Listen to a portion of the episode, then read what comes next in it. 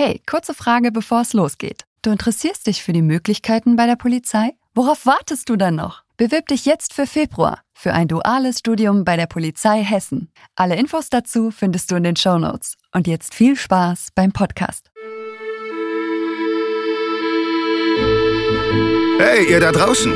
Sperrt die Lauscher auf! Willkommen bei Kugelsicher, dem Copcast der Polizei Hessen. Hört hinter die Kulissen. Kein Gelaber, alles echt. Feinster Einblick in den Alltag der Polizei Hessen.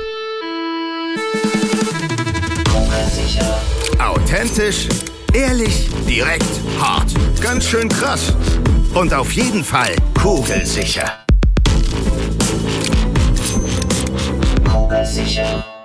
Hallo und herzlich willkommen. Hier ist wieder Kugelsicher, der Copcast der hessischen Polizei und heute nehmen wir euch mit in die Bereitschaftspolizei. Besser gesagt, am Anfang des Studiums gibt es eine Zeit, da ist man in der Bereitschaftspolizei und wenn man ganz viel Glück hat, hat man dort einen Ausbilder, der da heißt Sascha. Und Sascha ist heute bei mir, Polizeihauptkommissar in seinem Rang und Ausbilder bei der hessischen Polizei. Hallo Sascha. Ja, hallo Marc. Bereitschaftspolizei ist jetzt ein bisschen allgemein gesagt. Wo genau bist du dort? Und äh, ja, beschreib dich doch einmal kurz deine Funktion und sag was über dich. Ja, ich bin der Sascha Dietrich. Hallo, ich bin in der Aus- und Fortbildungseinheit in der dritten Bereitschaftspolizei in Mülheim. Und wie das schon sagt, ich bin da in der Ausbildung tätig für die Studenten im zweiten Semester. Genau, und das Ganze heißt dann Grundlagentraining. Richtig, das Grundlagentraining. Aber wir bei der Polizei, wir kürzen ja alles ab. Wir haben keine GLT. Zeit. GLT, genau.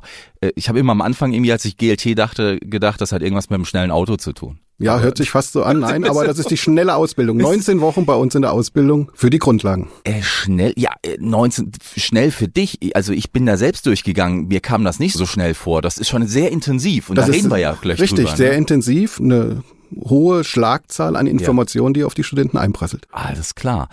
Äh, Sascha, du bist gebürtig aus dem schönen Hessenlande? Jawohl, ich bin gebürtig aus Marburg, habe dann lange Zeit oben in Marburg gelebt und irgendwann hat es mich dann familiär nach Südhessen verschlagen. Alles klar.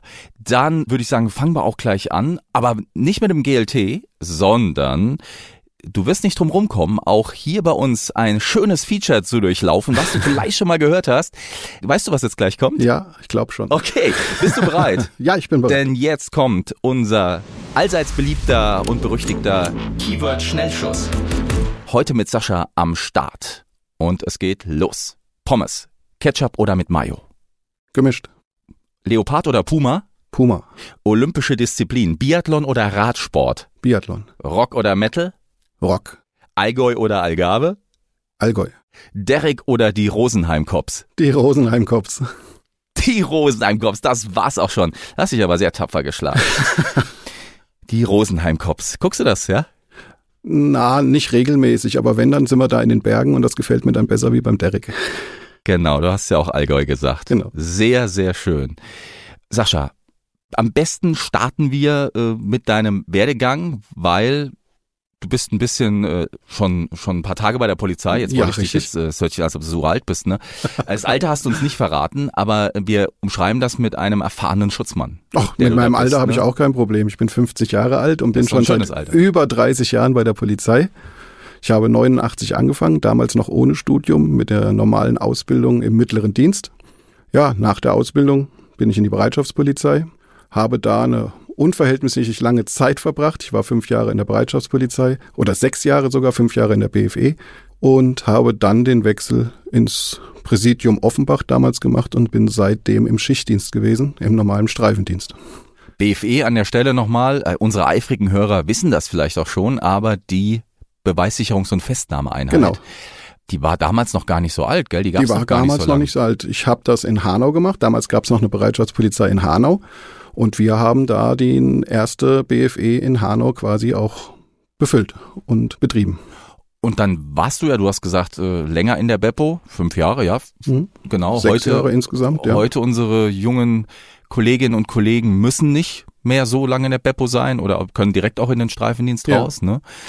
Wie ist es dann dazu gekommen, dass am Ende es so war, dass du wieder aus dem Streifendienst in die Bereitschaftspolizei zurückgefunden hast, aber in dem Fall als Ausbilder? Ja, wie gesagt, ich war dann 20 Jahre, über 20 Jahre unterwegs draußen in verschiedenen Positionen, auf verschiedenen Revieren und Stationen in Offenbach und in Hanau. Und naja, man macht natürlich viel unregelmäßigen Dienst im, im Schichtdienst. Mit höherwerterem Alter merkt man das irgendwann und dann wird dann der Wunsch natürlich größer, irgendwann mal in geregelten Dienst zu kommen. Und da war dann der Wechsel in die Bereitschaftspolizei eine Option, weil bei der AFE, bei der Aus- und Fortbildungseinheit eine Stelle frei war und ich das schon immer auch als Streifenbeamter gerne gemacht habe, junge Kollegen zu unterstützen und einzuarbeiten. Und da dachte ich mir, das macht sie jetzt zu deinem Hauptamt. Du hast also schon im Streifendienst den jungen Kolleginnen und Kollegen deine Erfahrung praktisch mit auf den Weg gegeben und, und, Kenntnisse vermittelt, ja? Das war dir auch schon da schon immer wichtig? Ja, das war wichtig. Erstens, wenn die neuen Kolleginnen und Kollegen auf die Station gekommen sind, habe ich sie mit eingearbeitet, aber auch als Praxisausbilder, wenn wir natürlich die Praktikanten aus dem Studium hatten, dann war ich als Praxisausbilder tätig und habe die angeleitet und vorangebracht. Das war also die Motivation neben der Möglichkeit, im Tagdienst zu arbeiten. Und genau. das ist ja auch eben toll, dass bei der hessischen Polizei eben die Möglichkeit besteht, dass man auch da switchen kann und sagen kann, Schichtdienst war eine schöne Zeit. Ich gehe jetzt mal in den Tagesdienst. Ja, Sascha, jetzt bist du als Ausbilder bei der Bereitschaftspolizei. Muss der Ausbilder denn da auch nochmal ausgebildet werden? Nein, gezielt ausgebildet werden muss ich nicht. Ich habe ja viel Diensterfahrung und habe da auch alles mitgenommen, auch von der Straße. Natürlich muss ich mich in aktuelle Gesetzeslagen und Gesetzesänderungen immer wieder einarbeiten. Es werden ja auch Dienstanweisungen mal geändert. Und da muss ich natürlich immer auf dem neuesten Stand bleiben und muss das dann auch entsprechend vermitteln. Also keine Ausbildung, eine Fortbildung. Eine Fortbildung, ja. Ja. Das ganz Besondere am GLT, um mich mal, jetzt, äh, um mal bei der Abkürzung zu bleiben, das fand ich, man ist zum ersten Mal nach der Schulbank, die man drückt, in Anführungszeichen, ja. nach dem, nach dem Grundjahr oder nach dem ersten halben Grundjahr, ist man Polizist. Richtig. Also man hat dort erstmal mit praktischen Polizeidingen zu tun. Ne? Absolut.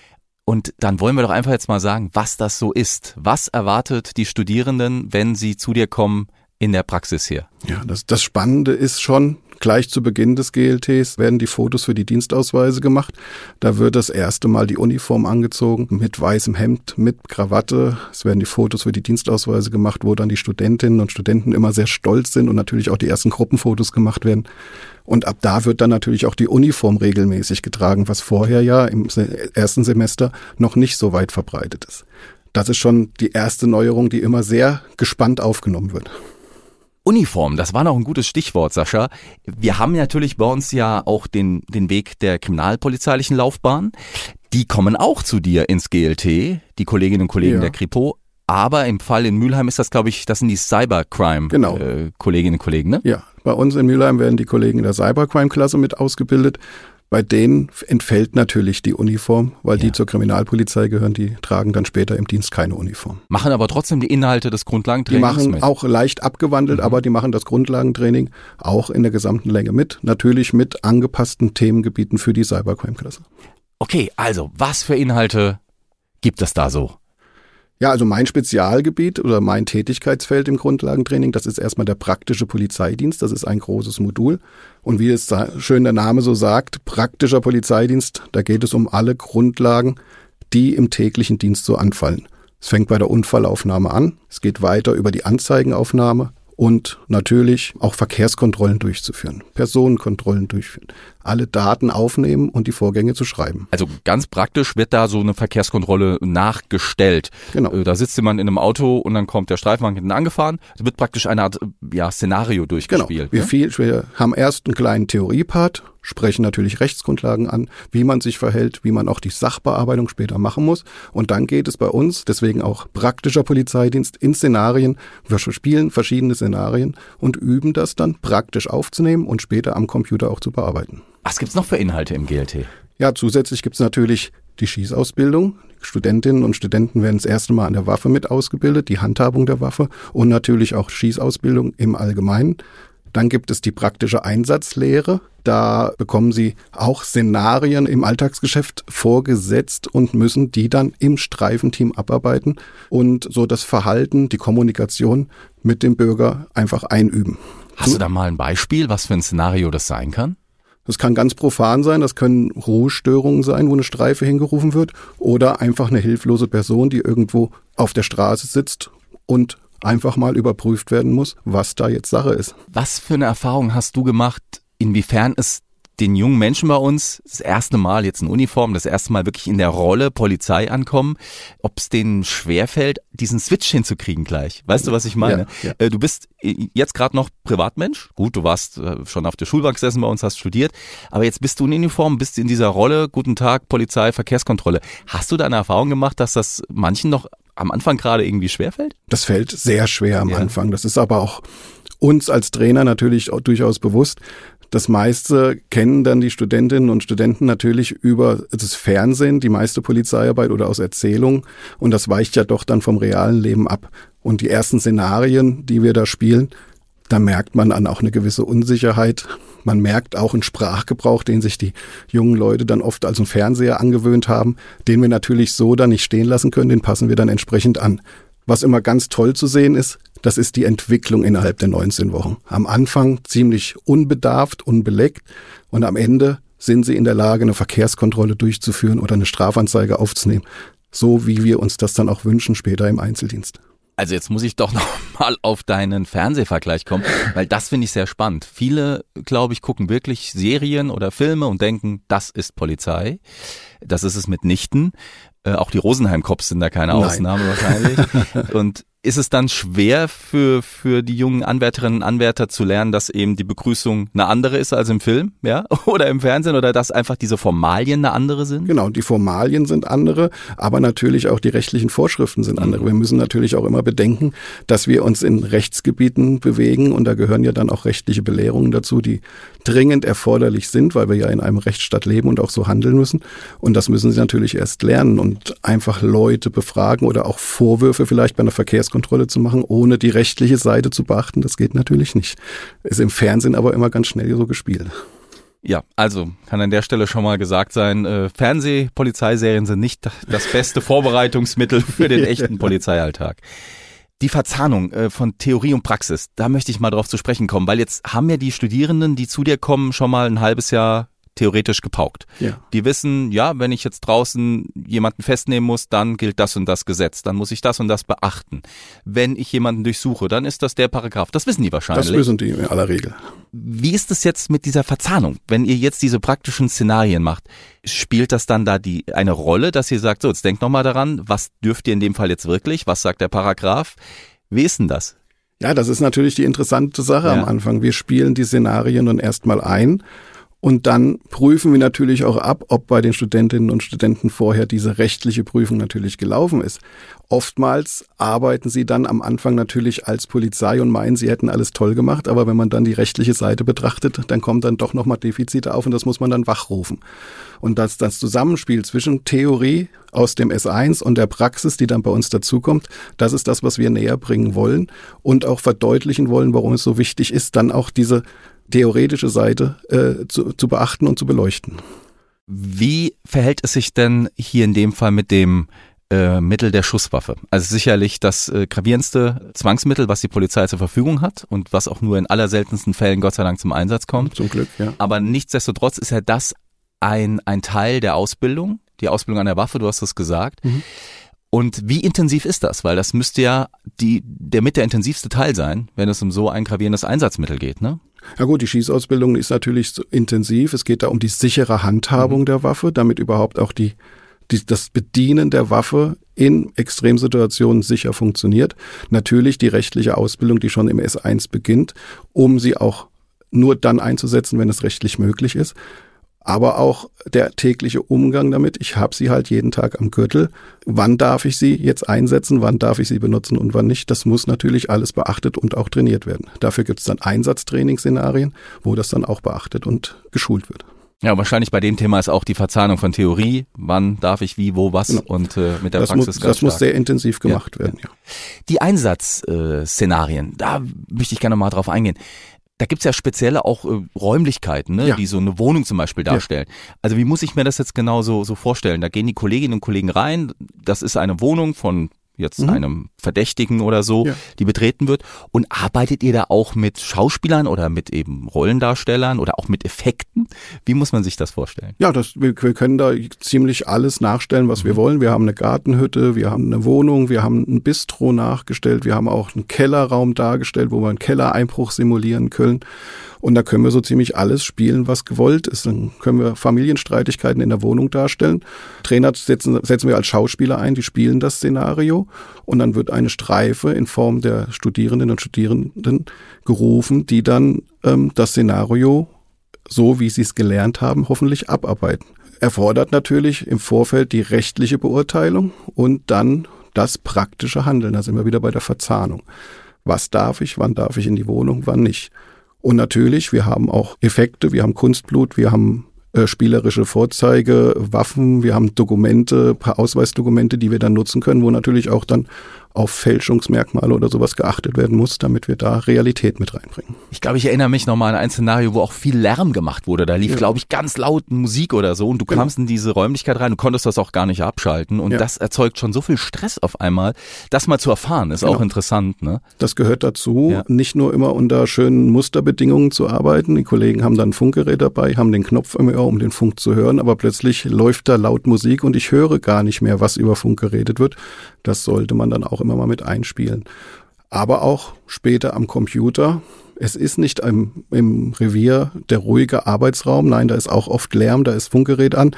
Das simuliere ich dann gerne auch im Unterricht, dass die dann sitzen und schreiben ihre Anzeigen und ich lasse nebenbei mal das Funkgerät laufen, stelle das richtig laut, damit sie sich beim Schreiben auch mal konzentrieren müssen. Ah, Das ist auch Teil dieses praktischen Polizeidienstes, so Wachalltag ein bisschen darstellen. Genau. Das versuche. Mhm. ich, versuche ich gerne mal darzustellen, ja. Dann bimmelt mal das Telefon, während sie eine Vernehmung machen und gehört mit dazu. Absolut. Du bist ja ein erfahrener äh, Streifenbeamte und warst viele, viele Jahre auf der Straße auch draußen im Dienst. Wie ist es? Kommen da auch Studierende mal zu dir und sagen, du Sascha, du hast doch vielleicht das und das schon mal erlebt, äh, hast du da einen Tipp oder wie würdest du das machen? Was kannst du konkret aus deiner Erfahrungskiste weitergeben? Ah, da kommt, das kommt also wirklich fast tagtäglich vor. Ja. Wie gesagt, ich bin über 30 Jahre im Dienst, da habe ich aus allen äh, Spielgebieten habe ich Erfahrungen gezogen und die lasse ich auch in meinen täglichen Unterricht und in die Cäsarien mit einfließen. Ich erzähle auch gerne mal von erlebten Einsätzen und spiele die dann im Szenario nach, damit die das einfach mal selbst erleben können, wie sich das anfühlt und gleiche dann auch meine Schreibarbeit, die ich damals geleistet habe, gleiche ich dann ab mit der Schreibarbeit, die die Studenten dann vollbringen, sozusagen. Was war das für ein Szenario, man fragen darf? Das war jetzt zum Beispiel eine größere Familienstreitigkeit, wo wir dann auch mit mehreren Streifen anrücken mussten, weil es ein bisschen aus dem Ruder gelaufen ist, wo dann schon viel Schreibarbeit in Form von dienstlichen Erklärungen der Kollegen hinten dran hängt, wo dann jeder beteiligte Kollege sich auch zu der Sache äußert. Das darf man nicht vergessen. Es ist auch immer dann doch zu schreiben. Macht ihr auch noch Ausbildung dann? Also wir haben damals tatsächlich noch auch dann auf der Schreibmaschine, ne? Noch gelernt, was zu tippen. Ja. Ist das auch noch, dass ihr heute auf dem Computer was lernt? Auch das ist ein Auf ganz jeden Fall, großes ne? Feld. Ja, wir haben ja unser Vorgangsbearbeitungsprogramm, das wir regelmäßig nutzen müssen. Und alles, was wir in den Szenarien auch spielen, wird später dann regelrecht zu Papier gebracht, so wie es dann draußen auf den Revieren und Stationen auch erwartet wird von den Kollegen, wenn dann Studentinnen und Studenten ins Praktikum gehen. Aber ich denke mal, der praktische Anteil im GLT überwiegt dann doch, ne? Ich sehe den Schreibanteil auch als praktischen Anteil, Ja, okay, dann. weil äh, es gehört dazu. Es ist immer das Zusammenspiel zwischen dem Szenario und wie bringe ich es dann zu Papier. Man bewegt praktisch sehr viel Finger. Auf Ja. jeden Fall. Das ist viel Schreibarbeit oftmals, ja. Macht ihr auch Sport im GLT? Na sicher, Sport gehört fest mit dazu. Das äh, ist auch ein Modul, wo auch Leistungsstände erbracht werden müssen. Und das machen dann die Kollegen von der Sportausbildung. Ist halt nicht mein Hauptgebiet. Was muss denn da nochmal erbracht werden? Ist das auch Bankdrücken, auch nochmal ein, ein Lauf auf Also Zeit? der Cooper-Lauf ist auf Ja. jeden Fall mit dabei, ja. Es muss im, im Einsatztraining muss eine Note erbracht werden. Da werden verschiedene Situationen dann abgedeutet, zum Beispiel, äh, abgeprüft, zum Beispiel ähm, die Fesselung von Personen, wie das abfunktioniert. Und es muss Schwimmen retten, muss eine Note erbracht werden. Also auch Rettungsschwimmer und sowas. Sehr vielseitig. Ja. Wie der Beruf an sich. Und ich möchte nochmal auf das Verhältnis der Studierenden und äh, zu dir auf, auf die äh, zu sprechen kommen. Ja. Das scheint mir ja doch ein sehr, sehr vertrautes zu sein und auch das äh, ein wichtiges. Ja. Und ist das manchmal so, dass, dass die gerade diese ganz jungen Studierenden ein bisschen so auch sagen, ähm, Sascha, äh, gut, dass du gerade da bist, du kannst mir das gut erklären. Ist das ein sehr vertrauensvolles Ding? Also ich habe zu meiner Gruppe, es sind ja mehrere GLT-Gruppen so in GLT, zu meiner Gruppe habe ich immer ein sehr intensives Verhältnis. Mhm. Ähm, ich versuche es freundschaftlich, kameradschaftlich zu machen. Man darf natürlich nie vergessen, dass ich ein Vorgesetzter und ein Ausbilder bin, der Prüfungen abnehmen muss, aber ähm, ich habe die Erfahrung gemacht, dass man das auf eine freundschaftliche, kameradschaftliche Art und Weise besser vorankommt. Viel Spaß mit einbauen, auch Spaß in den Szenarien, die dürfen auch gerne mal lustig sein. So lernt es sich leichter für die Studenten und es entsteht wirklich eine persönliche Beziehung, ähm, die manchmal schon sehr weit geht, dass es auch am Ende des GLTs manchmal einen sehr tränenreichen Abschied gibt. Sehr, sehr schön. Sascha, eine letzte Frage, dann ist leider die Zeit hier bei uns auch schon wieder vorbei. Welchen Tipp kannst du denn jetzt in dem Fall nicht Studierenden, die schon bei uns sind, mit auf den Weg geben, sondern jungen Menschen, die diesen Beruf ergreifen wollen? Wenn ihr Interesse an diesem Beruf habt, schon so ein bisschen der, oder das Interesse schon so ein bisschen geweckt worden ist, dann traut euch. Es ist ein fantastischer Job. Es macht Spaß. Ich mache seit über 30 Jahren. Es gibt natürlich wie in jedem Beruf Höhen und Tiefen, aber die Höhen überwiegen. Und ich habe es nie bereut. Und ich wünsche mir viele junge, motivierte Kollegen, die nachkommen, die vielleicht bei mir durch die Gruppe gehen und die ich mit ausbilden kann. Das lassen wir jetzt als Schlusswort so stehen. In dem Sinne, karriere.polizei.hessen.de. Dort findet ihr alles, was ihr noch zur Bewerbung braucht, Informationen noch um den Polizeiberuf drumherum. Und ja, mit etwas Glück kommt ihr zu PHK Sascha in die Ausbildung. Und ich sag mal, dann steht euch eine gute Zeit bevor. Alles klar. Und wir würden uns freuen, wenn ihr auch das nächste Mal eine gute Zeit hier bei Kugelsicher mit uns verbringt. Und bis dahin sage ich alles Gute, macht's gut. Tschüss. Kugelsicher.